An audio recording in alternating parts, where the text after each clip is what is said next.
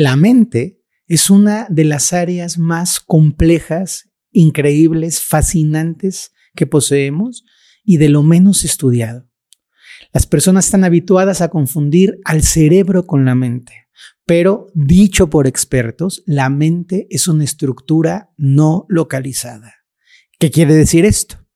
Que nuestra mente no necesariamente está en el cerebro, que no hay ninguna evidencia que la mente esté dentro del espacio físico del cerebro.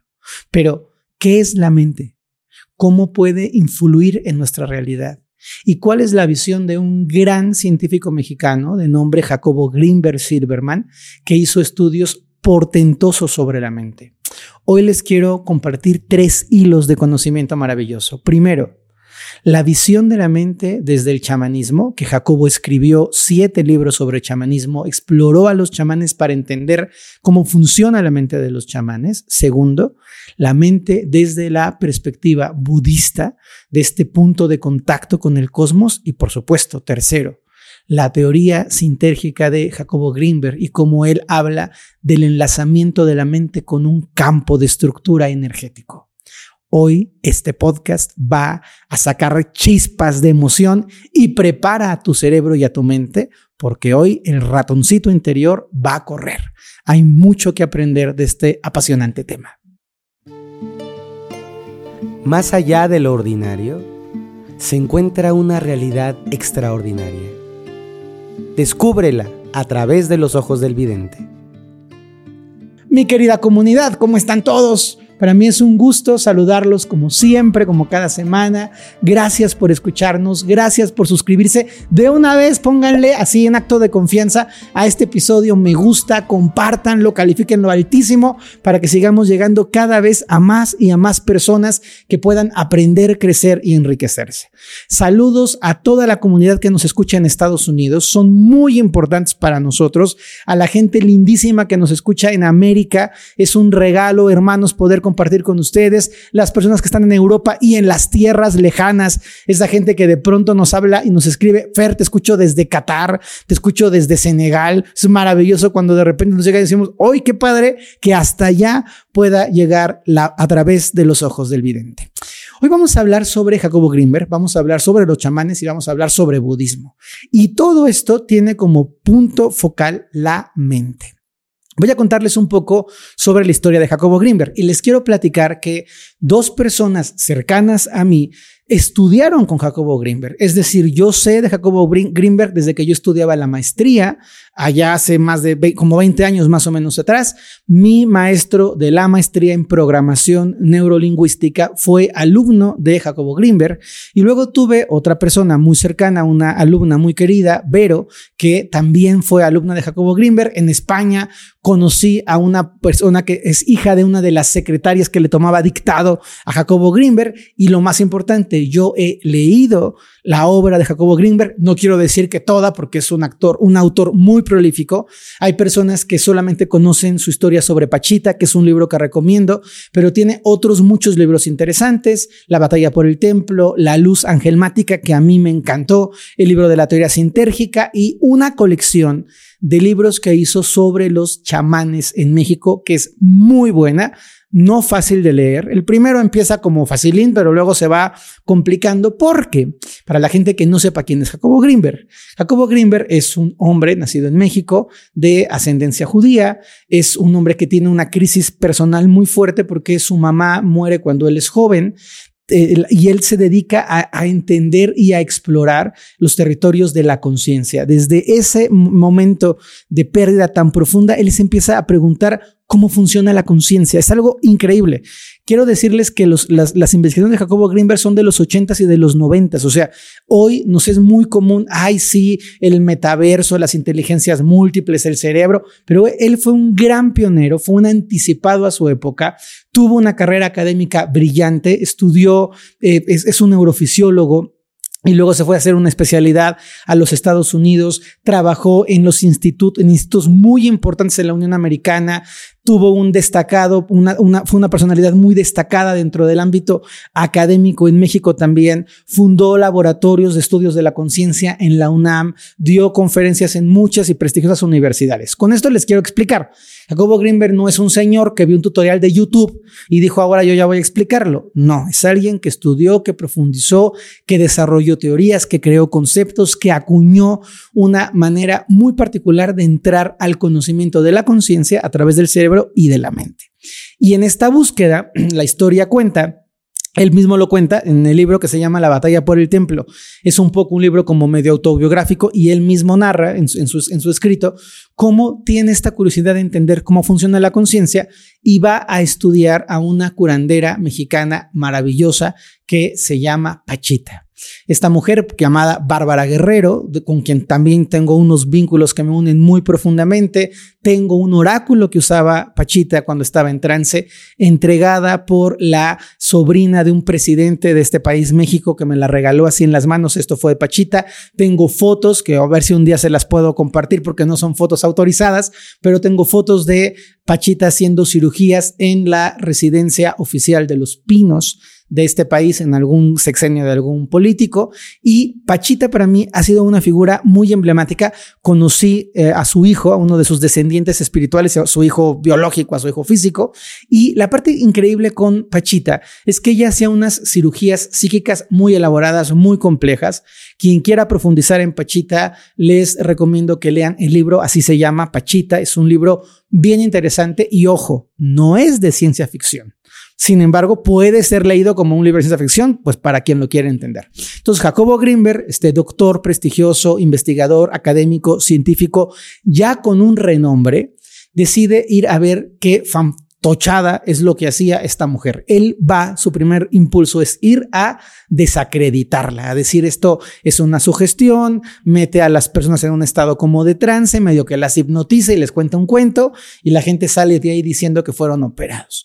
Y cuando él llega con esta curandera, esta curandera que eh, eh, eh, él la, concibe como chamana, aunque en un término de rango y de grado Pachita no era una chamana en el, en el linaje tradicional mexicano, él va con ella y cuando él entra al espacio, Pachita está en trance, es un proceso que se llama mediunidad. Y fíjense, querida comunidad, les voy a platicar, que me pasa que cuando me pongo a narrar un tema que conozco tanto, se me van abriendo como, ya podría haberles hablado de Pachita, la historia de Pachita, ya podríamos hablar de lo que significa la mediumnidad, que es algo súper interesante. Podríamos hacer un podcast completo sobre Jacobo Greenberg, pero hoy voy a tratar de simplificar los datos para poder ir al, a la parte medular, a la parte angular de nuestro tema, que es la mente y cómo él la desarrolla. Entonces, Jacobo Grimmer entra en el espacio donde Pachita hacía sus cirugías psíquicas y escucha una voz, la voz de, eh, de la presencia que tomaba Pachita cuando entraba en mediunidad. La mediunidad para la gente que está diciéndome, ay, Fer, tantito, tantito, ok, ok, no me hago del rogar. La mediunidad es la capacidad de un cuerpo físico para poder recibir otra entidad espiritual dentro de sí. Cuando se mete otro espíritu en el, en el cuerpo físico de una persona. Esto es algo que se desarrolla, es algo completa y absolutamente real quiero que sepa mi querida comunidad que yo practiqué dentro de una iglesia que se llama Iglesia Espiritualista Trinitaria Mariana. Yo me desarrollé como medium, yo sé lo que es eso, he estado ahí, he recibido eh, algunas eh, entidades dentro de mi cuerpo, he estado muchas veces en esos espacios donde hay una cátedra y entran los hermanos espirituales. Evidentemente no estoy diciendo que cualquier persona que dice que es medium sea medium, pero la mediumnidad es algo auténtico, es un fenómeno absolutamente real. Yo lo he experimentado dentro de mi cuerpo, así como se los cuento, yo sé lo que es la mediumnidad, me desarrollé y por eso puedo decirles eh, con esta certeza que es un medium, es mucho más amplio, pero para que más o menos lo puedan comprender.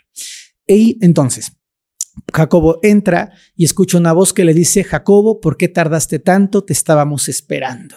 Él se desconcierta, nadie sabía que iba a ir y a partir de este llamado, Jacobo empieza a explorar, les insisto, a tratar de desacreditar el mundo de Pachita, pensando que era una superchería, y termina absolutamente inmerso, se vuelve su ayudante, se vuelve su asistente, se vuelve un colaborador cercano y empieza a explorar qué es lo que hacía que lo que Pachita operaba fuera auténtico y pudieran darse procesos de sanación.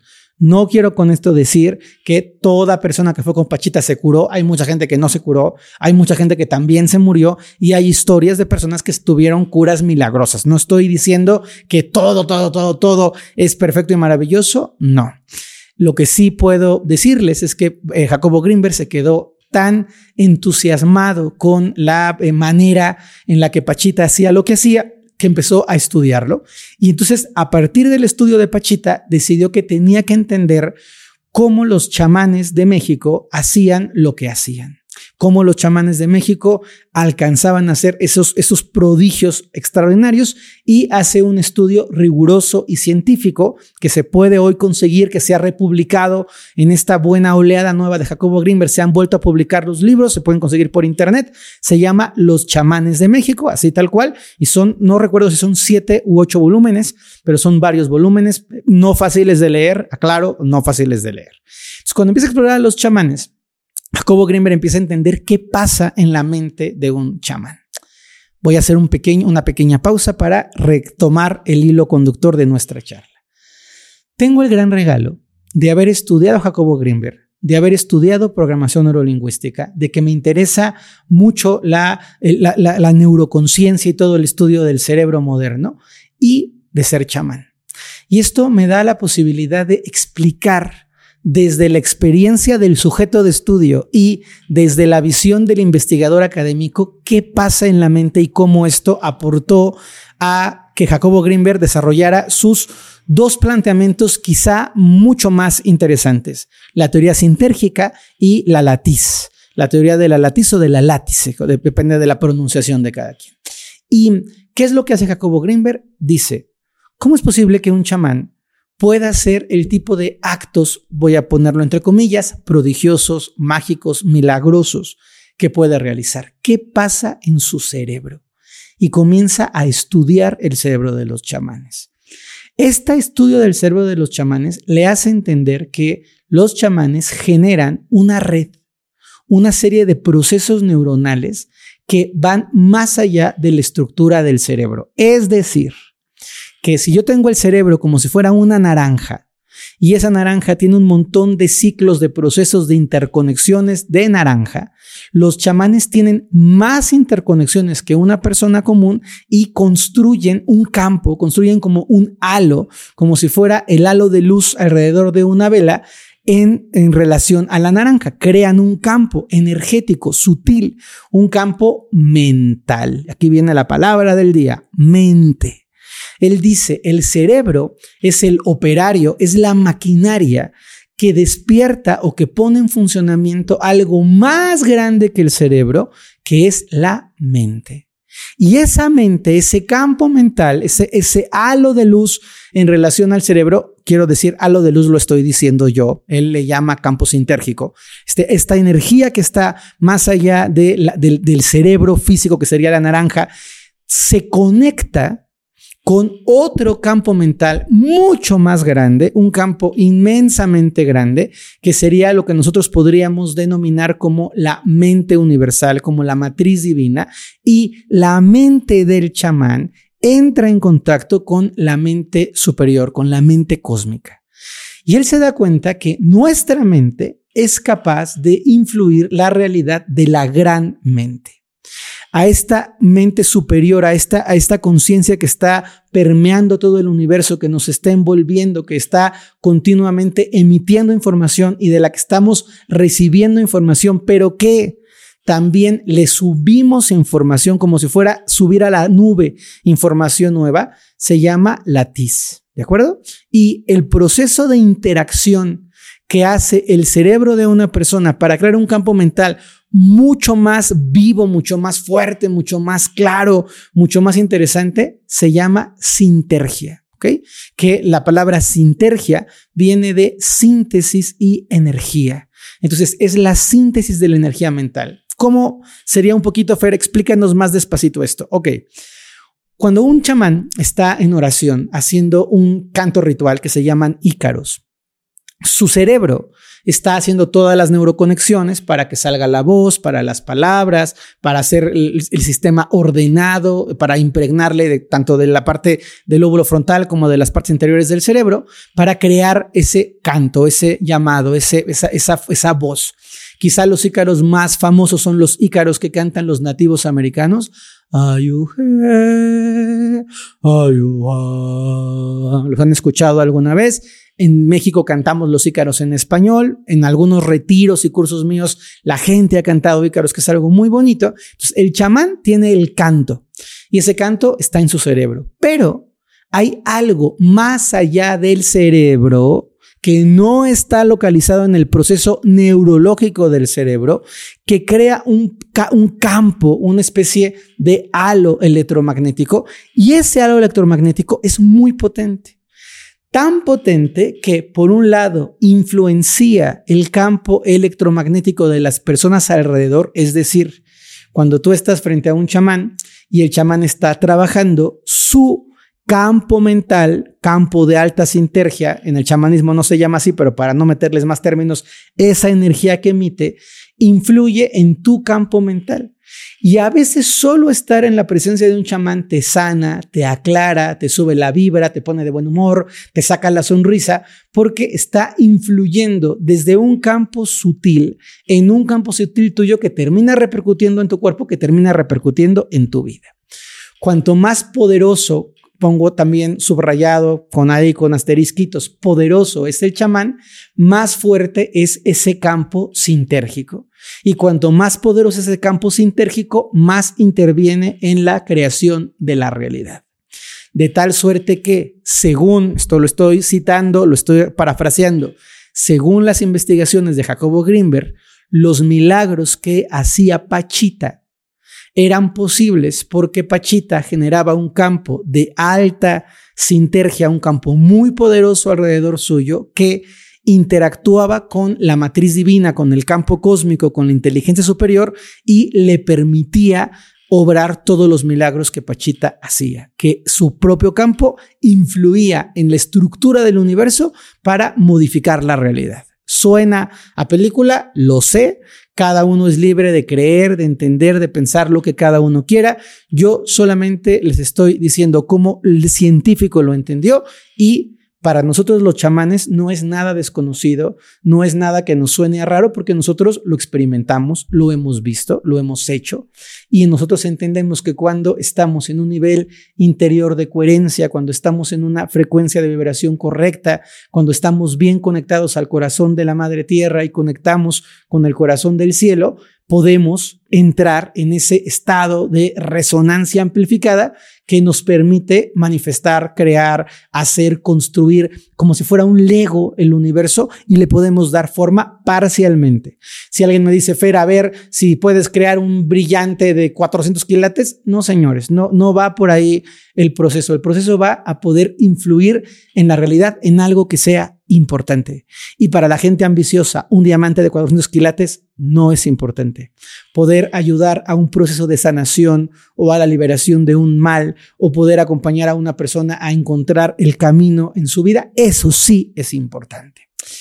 Entonces, lo que Jacobo explica es cómo se construye este campo energético y cómo interactúa con el, contexto. Él dice que el universo, lo dice Jacobo, lo dice el budismo, lo dice el hinduismo, lo reafirma el chamanismo, porque los, descubrimientos de Jacobo Greenberg no son un descubrimiento per se.